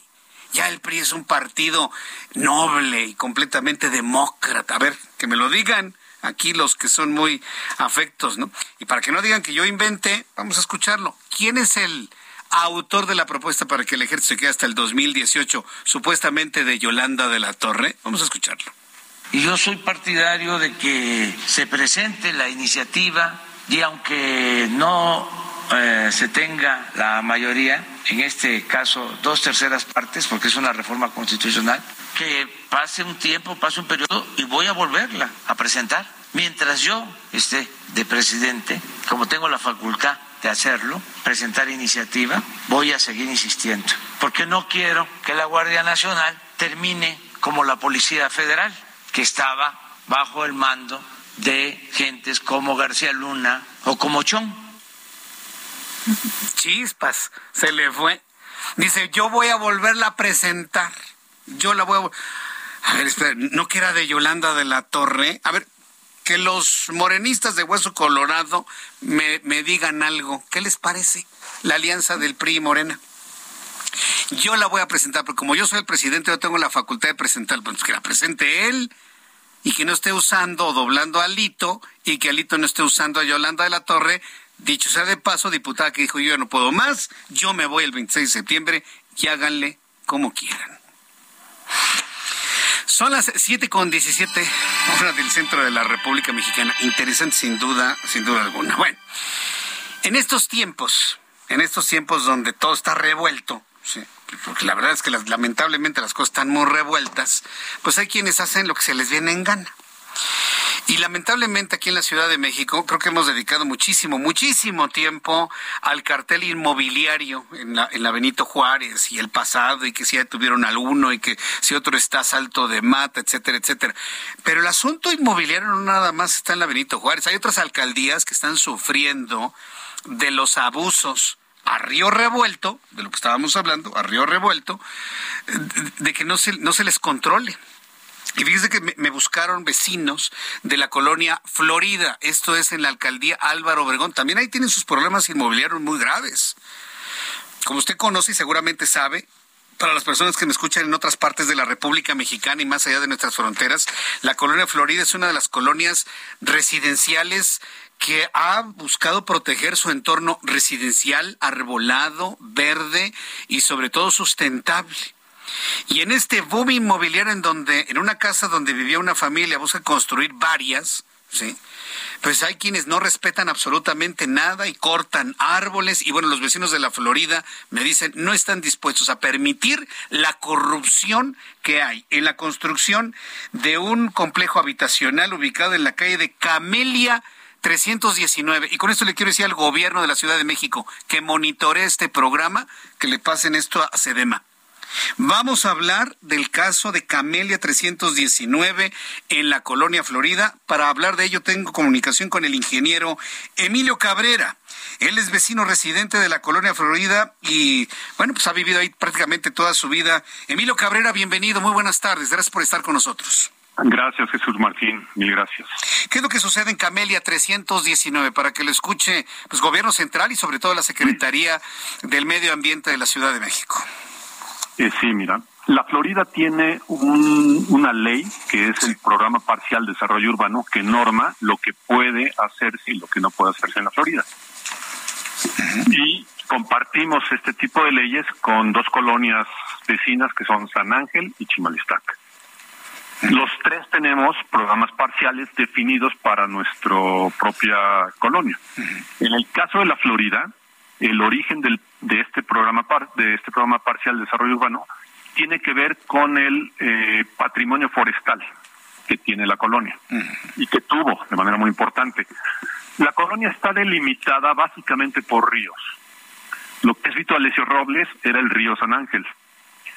Lo que es Avenida Universidad era el río Magdalena. Lo que es Barranca del Muerto era el río Barranca y río Miscuac era el río Miscuac. De manera que los límites de la Florida, todos excepto insurgentes, eran ríos. Y esos ríos durante miles de años, eh, digamos, crearon este, este suelo de la Florida lleno de aluviones muy fértil. Entonces, aquí hay árboles centenarios. Tú lo puedes ver en, en los parques, los muy pocos parques que tenemos, pero también en los jardines de la Florida. Hay árboles enormes, centenarios, muy bonitos. Y justo por eso en los principios de los 90 se creó lo que entonces se llamaba SEDEC, Zona Especial de Desarrollo Controlado, que ahora se llama Programa Parcial de Desarrollo Urbano, pero es básicamente el mismo con los mismos reglamentos, etcétera. ¿Qué norma lo que puede y lo que no puede hacerse en la Florida? Resulta que Camelia 319 es un predio que más o menos tiene 2.000 metros cuadrados de superficie, en el que había una sola vivienda, que por cierto pertenecía a Méndez Docurro, hasta donde entiendo. Ahora, en, bueno, a ese predio le aplica por norma del del programa parcial el 55% de área libre. Esto es redondos, casi 900 metros, que deben quedar como área libre eh, en lo que vaya a construirse. Además, la norma también eh, define que hacia las colindancias deben dejarse tres metros de espacio, básicamente para sombras y para protección, etcétera. Bueno, esto es el área libre que por ley, programa parcial de desarrollo urbano, debe dejarse en ese predio en lo particular y en casi todos de la Florida. Hay algunos que tienen normas distintas, los muy grandes o los cercanos a las avenidas como Insurgentes, eh, Avenida Universidad, etcétera. Pero los que están en la mitad de la colonia tienen esta norma. Alturas de 9 metros, 55% área libre y restricción a colindancias. Pues resulta que en este predio, de casi 2.000 metros de superficie, la SEDEMA ilegalmente, y ahorita explico por qué ilegalmente, otorgó un permiso para construir en, en el área libre estacionamientos subterráneos. De manera que están llenando de concreto todo ese espacio que debe ser permeable y con árboles mínimo de cuatro metros de altura, según lo define el programa parcial, así lo dice, clarísimo. Árboles mínimos, cuatro metros de altura, uno por cada 50 metros de superficie de área libre. Bueno, pues la SEDEMA, aplicando la, la norma general de ordenación 4, que no puede aplicarse en ningún, en ningún área que tenga un programa parcial, esta norma 4 se refiere que a que a cambio de, de que te permita construir en el área libre, te pido, te exijo, así dice la norma, que instales un sistema de captación de agua pluvial. Y está básicamente orientada a terrenos que no tienen permeabilidad suficiente, etcétera, que no es el caso de la Florida. Pero además, el artículo 33 bis de la Ley de Desarrollo Urbano dice clarísimo que cualquier permiso que se dubi o que dependencia otorgue contraviniendo el programa parcial es nulo de origen. Lo dice así y bueno, si, si me parece que sería bueno que lo leyera. ¿Quieres que lo lea? Eh, tengo unos cuantos segundos para ir a los mensajes. Me gustaría que después de los anuncios, eh, ya una vez planteado toda esta, toda esta fundamentación legal, eh, Emilio Carrera, pues nos explicabas qué es lo que están pidiendo los vecinos de la Florida, concretamente al gobierno de Claudia Sheinbaum, a la alcaldía de Elía Limón, a la Secretaría de Desarrollo, de, Medio Ambiente, perdón, después de los anuncios. Tengo que ir a los mensajes, continúo platicando con el ingeniero Emilio Cabrera, vecino de la colonia Florida, quienes están denunciando la violación del programa parcial de desarrollo urbano en esta colonia. Voy con el proyecto de Camelia 319. Voy a los anuncios y regreso enseguida con más aquí en El Heraldo. Escucha las noticias de la tarde con Jesús Martín Mendoza. Regresamos.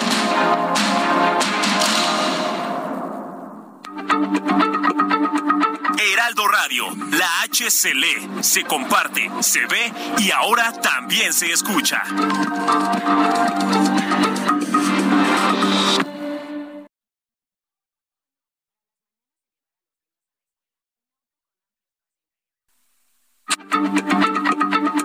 Heraldo Radio, la H se lee, se comparte, se ve y ahora también se escucha.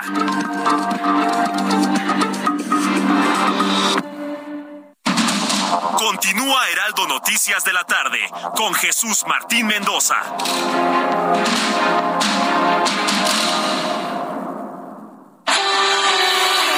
El amor inspira nuestras acciones por México. Reforestando la tierra, reciclando, cuidando el agua, impulsando a las mujeres y generando bienestar en las comunidades. Juntos somos Coca-Cola y contigo el amor multiplica.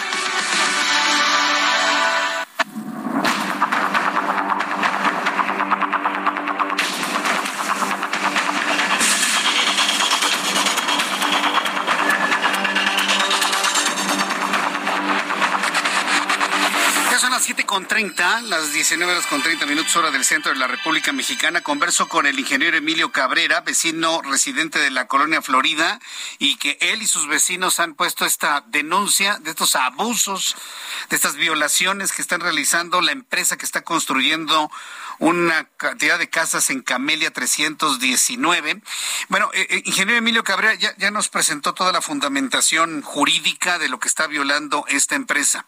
Lo que hemos visto es que esta empresa cortó árboles, no está respetando el, el, área libre que debe dejar con base en esta fundamentación y además están agarrando la mitad de la banqueta. Para ir concretos al grano, ¿qué es lo que usted le está exigiendo y sus vecinos, no pidiendo, exigiendo al gobierno de la Ciudad de México, a la SEDEMA, sí, a la alcaldía o a quién corresponde el que se le ponga un alto a esta empresa que está abusando de todo lo que puede abusar? Emilio Cabrera. Así es, Jesús Martín, mil gracias. Lo hemos denunciado con firma de más de 280 vecinos residentes de la Florida. Sí. A la PAOT, que es la Procuraduría Ambiental y de Ordenamiento Territorial, a la Alcaldía Álvaro Obregón sí. y al INVEA. Sí.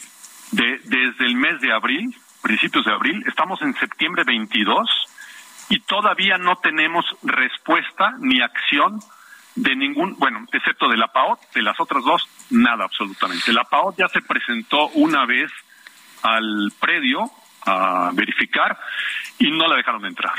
Entonces, a través de vecinos eh, inmediatos al predio, la PAOT pudo hacer volar un dron que permitió tomar fotografías de lo que están haciendo y está a punto de emitir un dictamen. Ajá. La alcaldía de Álvaro Obregón y el INVEA no han dado respuesta a nuestra solicitud de, de visita de verificación y dicen que están en, en, en el acto de hacerlo.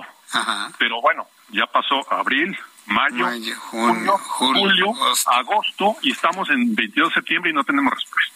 ¿Qué es lo que sospechan ustedes? Que le- ¿Cómo se llama la empresa? Eh? Digo, también para conocer el nombre de la empresa que está dando sus cañonazos o qué. ¿Por qué, por qué no, no actúa en estas instancias? ¿Qué es lo que sospechan ustedes y cómo se llama la empresa que construye?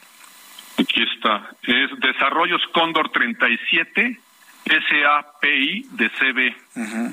Desarrollos Director Cóndor responsable de obras del 37. arquitecto Álvaro Carrillo T, registro 1179.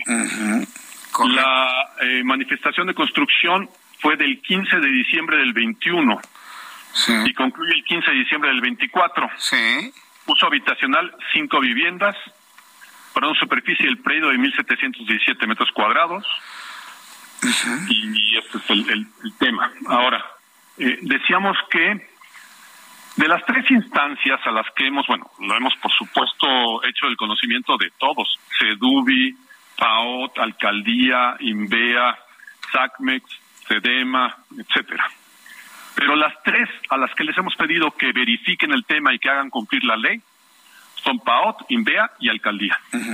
Y nada. De esas tres, solo PAOT se ha presentado a intentar realizar una visita de veri- verificación que no pudo hacerlo porque los los propietarios, los que están ahí encargados, los responsables, no dejaron entrar. Increíble, pero así es. Bueno, ¿Ustedes los vecinos quieren que esto se investigue a la luz ahora de todo este escándalo del cartel inmobiliario que está en Benito Juárez, pero este es Álvaro Obregón? Que se, que se revise a la luz de este antecedente que se tiene, Emilio. Ah, por supuesto. O sea, lo que queremos, aquí hay varios valores en, en- en riesgo. Uno de ellos, por supuesto, es el medio ambiente. Talaron 12 árboles que tenían por lo menos 80 años. Yo tengo 62 años de edad y vivo en la Florida desde hace 50 años más o menos. Cuando yo era niño, yo iba por Camelia a mi colegio y ya veía esos árboles ahí. Bueno, los talaron. Se tardaron, no sé, un par de horas, tres horas en talar 12 árboles que tenían 80 años ahí. por Casi centenarios. Sí, sí, sí. Centenarios. Entiendo. Increíble. Ahora, yo, no sé si la SEDEMA, es- yo no sé si la SEDEMA vaya a reaccionar por 12 árboles cuando han permitido el corte de casi 100 allá en Legaria con lo de la embajada de Estados Unidos, la nueva la nueva sede. Digo, si allá permiten el corte de 100, pues yo no estoy tan seguro de que aquí reaccionen, Emilio, pero digo, finalmente lo planteamos al aire, tema, ¿no? Cuando denunciamos el tema, la directora, la de Geira, directora de, eh, permíteme, de Geira es de Geira de la SEDEMA, directora general de ay, ahorita te digo, reordenación Bueno, tiene nombres muy largos, yo ya me las sé. Perdón. Precisamente para no acordarnos. Ah, ¿esa persona qué? Sedema. No tenía ni la menor idea de lo que era Dirección General de Evaluación de Impacto y Protección Ambiental. Bueno, cuando fuimos a ver a esta mujer el día que tumbaron los árboles, varios vecinos, no tenía ni siquiera idea de lo que era restricción a colindancias. Y ella suponía que el área libre, justo precisamente por aplicar la norma general de ordenación 4, podía cambiarla por un sótano subterráneo que tuviera un sistema de captación de agua pluvial. Pero no tenía idea de lo que era un programa parcial de desarrollo urbano, ni que tuviera específicamente normas que deben cumplirse. Entonces, además del tema ambiental, aquí hay un tema importante que es Estado de Derecho. Sí, correcto. Ese tema es fundamental en el país y nosotros estamos peleándolo en la colonia Florida, pero es un tema fundamental en México hoy por hoy, donde desde el presidente de la República hasta los alcaldes y directores de SEDEMA y lo que fuera están violando la ley. Y eso no puede ser, o sea, no podemos seguir teniendo un país en el que las propias autoridades violan la ley. No, pues es que esa es la discusión de siempre, desde arriba hasta abajo, Emilio. Mira, hemos presentado esto al aire, yo sé que el tema es mucho más largo, pero yo no tendría más tiempo para, para ofrecértelo y abrirlo. Busquemos una siguiente operación, una siguiente, perdón, entrevista, una vez que las autoridades reaccionen a esta denuncia ya pública, porque yo entiendo que lo han hecho a través de la vía pertinente, no hacen caso, bueno, entonces lo mediatizamos para que entonces al aire se sepa en toda la Ciudad de México, en todo el país, que estas instancias no han hecho lo que tienen que hacer. Yo te agradezco mucho, Emilio Cabrera, y estaremos en comunicación en oportunidad futura. Muchas gracias, ingeniero. Gracias y muy amable. Hasta luego, que te vaya muy bien. Ahí está la denuncia de lo que sucede en un predio como Camelia 319, que puede ser un predio chiquitito, sí, pero en donde se refleja toda la cantidad de problemas de, falta de certezas y de corrupción que lamentablemente estamos viviendo en nuestro país. Son las 7.37, hora del centro de la República Mexicana. ¿Qué vamos, sector? ¿Me decías? vamos directamente a lo que ocurre allá en San Luis eh, Potosí. Eh, entro en comunicación en estos momentos. Sí, dime Héctor, porque no tengo aquí yo la actualización. Va, vamos a, informarles sobre una balacera que ha ocurrido en San Luis Potosí, cuyo saldo en este momento ha sido de, de tres muertos, según las últimas informaciones que nos han eh, proporcionado. Según vamos con José Alemán, que es nuestro corresponsal en San Luis Potosí. Adelante, José, gusto en saludarte. Gracias, Jesús Martín. Efectivamente, hace unos cuantos minutos se registró una balacera en el barrio Ixlapalaco en el municipio de Tamazunchale, en la Huasteca Sur de San Luis Potosí, y como bien lo mencionas, eh, el saldo es de tres personas ejecutadas. De acuerdo con información de la Fiscalía General del Estado, el tiroteo sucedió en la carretera federal 85 México-Laredo, a la altura de la calle 20 de noviembre, en la salida del municipio de, de Tamazunchale al municipio de Matlapa, como te decía, en la Huasteca Sur, Potosina, cuando desde una camioneta tipo SU sujetos con armas largas abrieron fuego contra otro grupo de personas que estaban en el acotamiento a bordo de un Nissan tipo Versa color gris sin placas de circulación. Dos de las víctimas quedaron tiradas al exterior del automóvil compacto y un tercero eh, quedó sin vida en el asiento trasero. Las tres víctimas se encuentran sin identificar.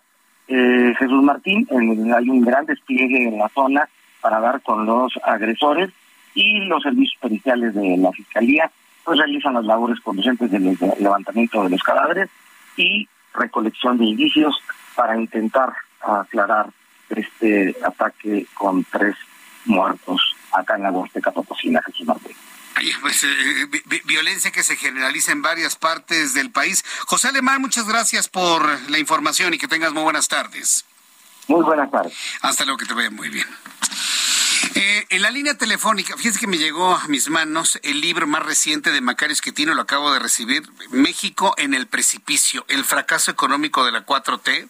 Para nuestros amigos que nos están viendo a través de YouTube, en el canal Jesús Martín MX, les estoy presentando la portada de este libro de editorial Ariel, eh, escrito por Macario Esquetino, quien es profesor investigador de la Escuela de Gobierno y Transformación Pública del TEC de Monterrey, columnista en El Financiero, comentarista en Dinero y Poder en el canal 11. Bueno, yo a Macario lo conocí hace mucho, hace como 30 años, fíjese, cuando trabajaba ya en otra estación de radio hace muchos, muchos años. Y la verdad me da mucho gusto tener la posibilidad de entrevistarlo y saludarlo en esta tarde. Estimado Macario Esquetino, gracias por estar con nosotros. Bienvenido, muy buenas tardes. Al contrario, Jesús Martín, muy buenas noches.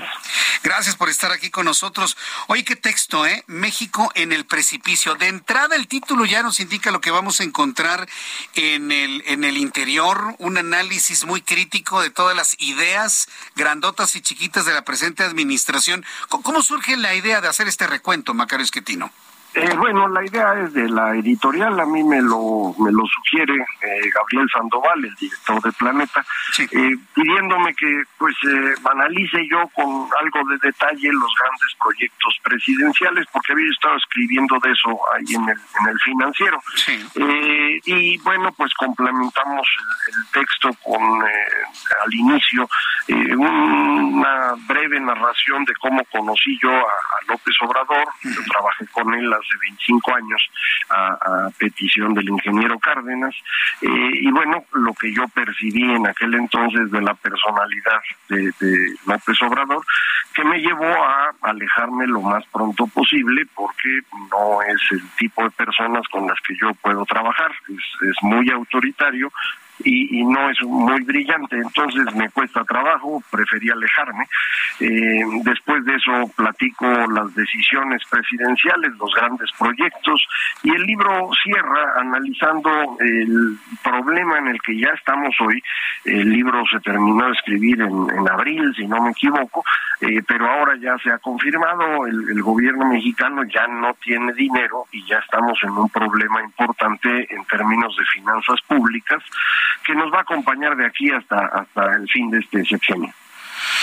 Correcto. Ahora, nosotros podemos hacer y revisar toda esta serie de, proyectos que, tú analizas en, este libro, Macario Esquetino, el tema del petróleo, el, tren Maya, el plan transísmico, eh, en fin, los impactos sociales. Uno de los programas más emblemáticos, el de los ninis, que ahora le llaman jóvenes construyendo el futuro.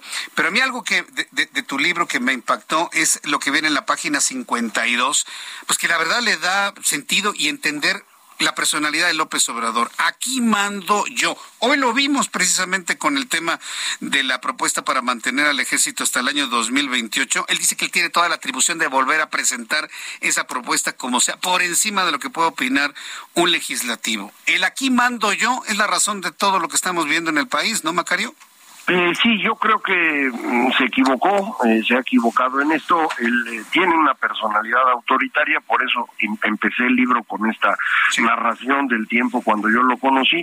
Y, la frase a la que te refieres tú es eh, mi descripción de su decisión de cancelar la construcción del aeropuerto, que fue para eso, para demostrar que el que mandaba era él. Y es una muy mala decisión porque destruye la inversión privada en México desde entonces hemos tenido una caída considerable de la inversión que no se ha recuperado y que día a día hace más difícil que la economía mexicana pueda crecer. En lugar de eso pudo haber hecho algo totalmente distinto, muchísimo más útil para su mismo proyecto, que era una reforma fiscal. Y no lo quiso hacer, eh, actuó de una manera, pues a mí me parece muy inadecuada y ahora lo está pagando él, pero desafortunadamente también lo estamos pagando los demás. Así como nos comentaste, Macario Esquetino, que en el tiempo que te tocó trabajar con Andrés Manuel López Obrador dijiste yo me voy de aquí lo antes posible, situación que vivió también Carlos Ursúa en su momento y otros más que se han ido. No, en, realidad la mayor parte de la gente se fue mucho tiempo después. Sí, mucho tiempo es algo importante. Claro, ¿por, qué otros no, no, no han visualizado eso? ¿Por qué no se han, no se han querido dar cuenta o, o simple y eh, eh, sencillamente? yo creo que el, poder es muy atractivo y las personas eh, quedarse cerca de él para cosechar una parte del poder. con el tiempo se van yendo, pero pues eh, mm, el tema es que tardan en hacerlo y, eso pues va dándole a, López Obrador legitimidad para continuar eh, avanzando, para seguir gobernando. Ya al día de hoy me parece la mayor parte de la gente que está a su alrededor pues no, no tiene ni gran capacidad. Eh, nada que puedan realmente ofrecer y dependen fundamentalmente del poder que deriva de López Obrador. Lo atractivo, mantenerse pegados al poder, aunque a lo mejor no compartan sus ideas con el presidente, Macario. Eh, yo creo que muchos de ellos eh, no tienen ideas propias, algunos otros tendrán ideas y se las aguantan, eh, me parece que es el caso, por ejemplo, de Marcelo Ebrard o el caso del mismo Ricardo Monreal, que, que no están muy conformes, pero les cuesta trabajo alejarse. Hay, hay una parte en el libro en donde profundiza sobre el tema del petróleo. ¿Por, ¿Por, qué a López Obrador le resulta tan atractivo el petróleo en un tiempo en donde los, los combustibles fósiles, si bien van a prevalecer durante todavía una buena cantidad de años, eh, pues estamos en un tiempo en el que estamos buscando pues energéticos más sustentables más amables con el medio ambiente. ¿Por qué le resulta tan atractivo el tema del petróleo, Macario? Yo, yo creo que es una fijación de cuando él era joven, en, el periodo en el que él eh, se vuelve un adulto, eh, en los años 70. En eh, Tabasco el petróleo se convierte en el eje de la economía y eso es lo que él vio. Eh, y cree que eso puede extenderse al país entero, cree que efectivamente el petróleo puede sostener el desarrollo nacional. Estas ideas no tienen ningún sentido ya hoy, eh, en parte porque ya no hay mucho petróleo en México y en parte porque efectivamente se va a dejar de utilizar. Eh, no al extremo de que por completo se abandone el petróleo, pero sí su, su uso se va a reducir muy significativamente en un periodo muy breve antes de que termine esta década. Entonces, eh, la, la idea de construir dos bocas o la idea de sostener a Pemex, aunque cueste una fortuna, son ideas absurdas y, él no lo puede ver. Eh, eh, tuve oportunidad hace, tiempo de, conversar eh, con el gobernador de, Yucatán y él me decía, independientemente de la afiliación partidista que tiene, me dice, es que el tren acá, pues, los yucatecos, los quintanarroenses, los campechanos, pues sí lo quieren porque es, un es una obra necesaria. A mí me sorprendió lo que me platicaba el gobernador en ese entonces. Y luego veo que en tu libro calificas el tren Maya como otra ocurrencia de Andrés Manuel López Obrador. ¿Por qué hay una tal discrepancia en ese proyecto en específico? Quienes lo ven como una estrategia genial para sacar del retraso al sureste mexicano y quienes como tú lo ven como una ocurrencia. E, en tu narración del libro, ¿en dónde está la diferencia, Macario? La, diferencia es que cuando uno quiere hacer un proyecto de esa magnitud, hay que hacer estudios previos, hay que hacer proyectos ejecutivos, hay que diseñar las cosas con el tiempo que requieren. Y esto no se hizo, por eso digo que es una ocurrencia. De pronto deciden que hay que hacer el tren y lo dibujan sobre un mapa sin conocer el terreno, sin hacer un análisis de suelos, por ejemplo, el suelo de la península es muy particular, no es fácil que resista un tren, no, no significa que no se pueda hacer, se puede, pero hay que hacerlo con ciertas características que hacen costoso la construcción. Eh, ya existe una parte del, del tren eh, que va pues prácticamente de Palenque a Campeche a Mérida. Eh, podría hacerse la extensión de Mérida a Cancún, que ya se iba a hacer hace 10 años y se canceló porque no tenía mucho sentido económico. Extender eso todavía dentro de áreas que son eh, reservadas por cuestiones ecológicas es todavía más absurdo. Entonces, no, no parece que tenga una cierta lógica. Eh, si es un tren turístico, sería de unas características. Si va a ser un tren para mover carga, son características muy diferentes. Y en este proyecto nunca se especifica qué es lo que quieren hacer. Entonces, por eso creo yo que esto es una ocurrencia. En tu libro, ¿qué nos planteas, así muy general, para, antojarnos a muchos del público leerlo? ¿Hacia dónde va México con todos estos elementos que nos estás presentando, Macario Esquetino? Bueno, vamos hacia una crisis fiscal. Esto significa repetir lo que ya conocen los mexicanos que vivieron 76, 82, 87 o 95, con algunas características un poco distintas. El libro es esencialmente para describir lo que se está haciendo, para describir la personalidad del presidente y para dar alguna idea de en qué dirección vamos, que no es una dirección muy agradable. Eh, no estoy en el libro tratando de plantear soluciones o proyectos económicos o políticos, es simplemente describir en qué estamos eh, para que con base en ello quien lo lea pues pueda tomar mejores decisiones. Eh, eh, eso siempre será muy valioso, el que podamos tener un texto para la toma de decisiones. México en el precipicio, el fracaso económico de la 4T, la editorial es Ariel, ¿verdad? Que es de Planeta. Efectivamente. Ariel. A Editorial Ariel de Planeta. ¿Ya la encontramos en todas las tiendas eh, de libros, en todas las librerías de prestigio? Eso no lo sé, eso lo sabe la editorial. Yo espero que sí. Está también en plataformas eh, digitales. sí, entonces se puede encontrar. Todavía no está la versión digital porque se piratean mucho los libros, pero bueno, ya va a aparecer. Qué barbaridad. Bueno, ok, Macario, pues ha sido un enorme gusto poderte saludar a propósito de tu más reciente publicación. Estaremos atentos siempre a tus publicaciones, de tus escritos en el financiero, en fin, de, de todo lo que, bueno, finalmente haces en el análisis, como tú bien dices, para la toma de decisiones. Macario, muchas gracias por este tiempo para el auditorio del Heraldo. Al contrario, Jesús Martín, muchas gracias a ti y a tu auditorio. Muchas gracias, Macario. Qué gusto saludarte. Gracias. Macario Esquetino, aquí en el Heraldo Radio. Pues una, charla muy rica a propósito de este libro que, bueno, me acaba de llegar. He revisado algunas de las gráficas, inclusive, sobre todo en el tema del aeropuerto. Cómo se cayó la inversión finalmente. ¿Por qué? Porque la cancelación del aeropuerto, lo hemos visto en este y en otros textos, pues ha generado, generó una incertidumbre absoluta. Nos lo ha platicado también Juan Musi en su momento. Generó una incertidumbre absoluta que trajo en consecuencia la salida de capitales internacionales. Un texto rico para, el que le gusta de las gráficas y poder visualizar esto hacia el futuro a través de gráficas. Macario Esquetino, México en el precipicio, el fracaso económico de la 4T en este texto de Ariel para que usted lo busque en su librería de prestigio. Roberto San Germán, qué gusto saludarte, bienvenido con toda la información deportiva. ¿Qué pasó, mi querido Jesús Martín? Buenas noches, buenas noches a toda la gente que nos sintoniza. Oye, ¿dónde andas? Una muy buena historia, pues fíjate, buscando la noticia de lo que va a pasar en Guadalajara. Por primera vez en Latinoamérica y en México vamos a tener un torneo de tenis de la WTA, que es el de las mujeres, pero que es de formato 1000 no lo habíamos tenido en Latinoamérica, iba a ser México el primero, iba a ser del 17 al 23 de octubre de este año en, ya sabes, en Guadalajara, y va a estar compuesto por grandes tenistas. Puede ser que venga la número uno del mundo, la polaca Iga Swiatek, pero si no va a estar Sofía Kenning, también va a estar Victoria Zarenka, esta bielorrusa que en algún momento fue la número uno y ganadora de Grand Slam.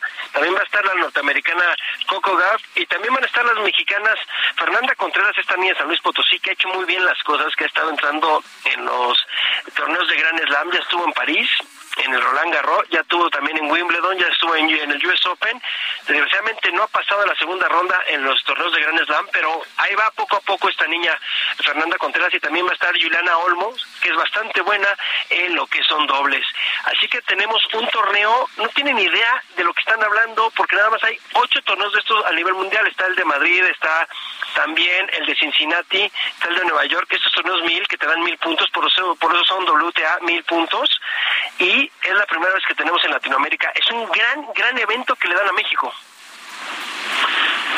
Ya, era tiempo de que, nos dieran este, un evento de este tamaño, ¿no? De este nivel, Roberto. Sí, para mujeres sí, y tenemos el de varones que lo platicamos en la semana con Carlitos Alcaraz, pero ese es 500.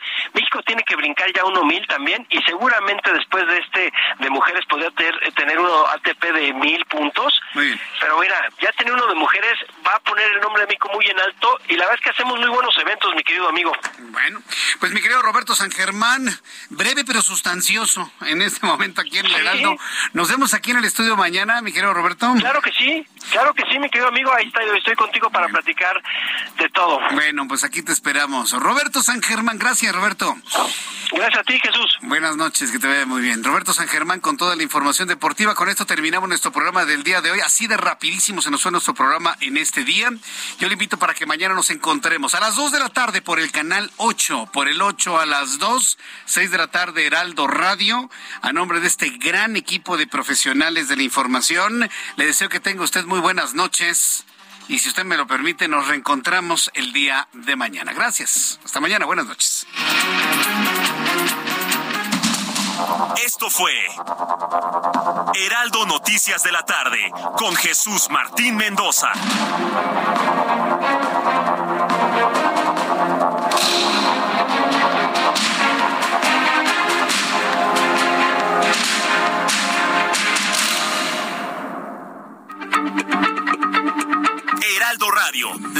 Se lee, se comparte, se ve y ahora también se escucha.